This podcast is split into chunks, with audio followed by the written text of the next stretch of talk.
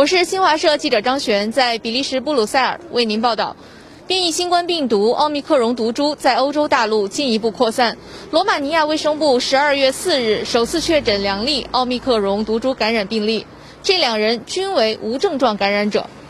英国十二月四日新增二十六例奥密克戎毒株感染病例，至此该国奥密克戎毒株感染病例总数增至一百六十例。英国卫生安全局十一月二十九日确认，由于一些感染者没有近期旅行史，这意味着奥密克戎毒株在英国已经开始社区传播。截至十二月四日，法国报告了十六例奥密克戎确诊病例。比利时确诊九例，荷兰发现二十例，丹麦确诊七例。为减缓奥密克戎毒株扩散，欧盟十一月二十六日决定启动紧急刹车机制，暂停往返博茨瓦纳、斯威士兰、莱索托、莫桑比克、纳米比亚、南非和津巴布韦的航班。新一波疫情反弹夹杂着变异病毒出现，令一些国家的医疗系统不堪重负。十二月三日。比利时全国重症监护室床位中，每十张就有四张被新冠病毒感染者占据。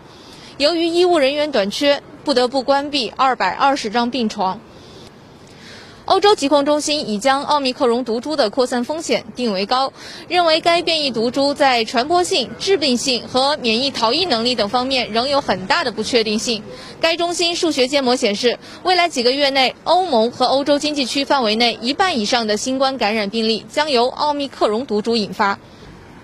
疾控中心主任阿蒙警告说，目前有必要采取多重措施来延缓病毒扩散。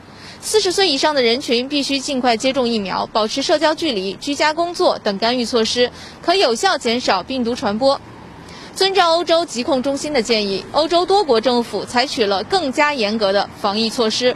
德国联邦与各州政府十二月二日达成了协议，除超市、药店以外，所有零售商店、电影院、剧院等场所将只允许新冠疫苗接种者或新冠感染康复者进入。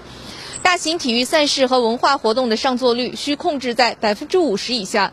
德国总理默克尔表示，这些措施旨在降低感染数，减轻医疗系统负担。他呼吁全国团结行动，遏制疫情。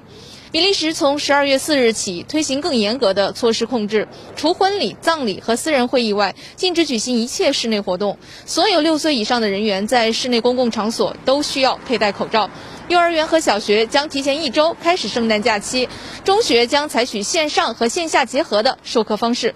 英国更新了疫苗接种政策，将加强接种针范围扩大到所有18岁以上的人员，将第二针与加强针中间的间隔时间从六个月缩短到了三个月。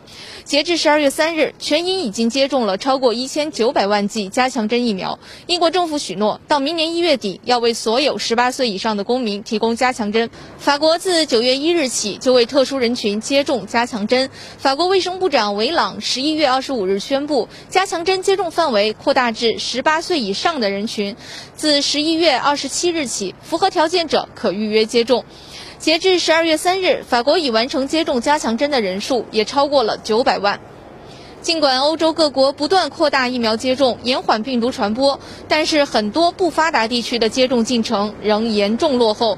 新变异病毒的出现将进一步加大世界疫苗鸿沟。欧洲不少专家认为，出现变种的主要原因之一，很可能是部分地区的疫苗接种率过低。只要世界上大部分的人口没有接种疫苗，变种就会继续出现，而大流行病也会继续延长。好的，我这边情况就是这样。